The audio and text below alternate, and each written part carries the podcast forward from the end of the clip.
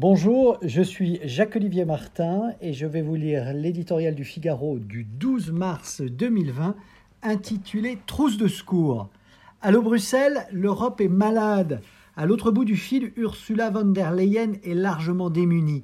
En matière de politique sanitaire et de lutte contre les épidémies, les Européens n'ont pas construit grand-chose depuis plus d'un demi-siècle.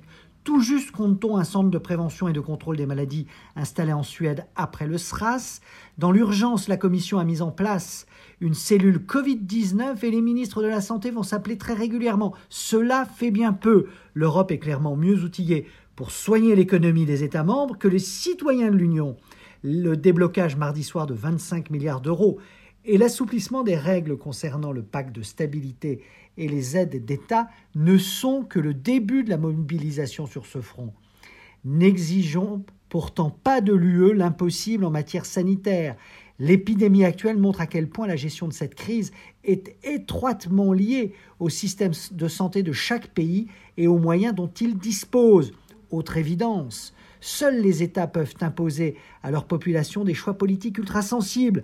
Quel Italien aurait pu accepter que la décision d'un placement en confinement vienne d'ailleurs que du chef du gouvernement de la péninsule Qui d'autre que le président de la République peut choisir ou non de maintenir les élections municipales du prochain week des prochains week-ends?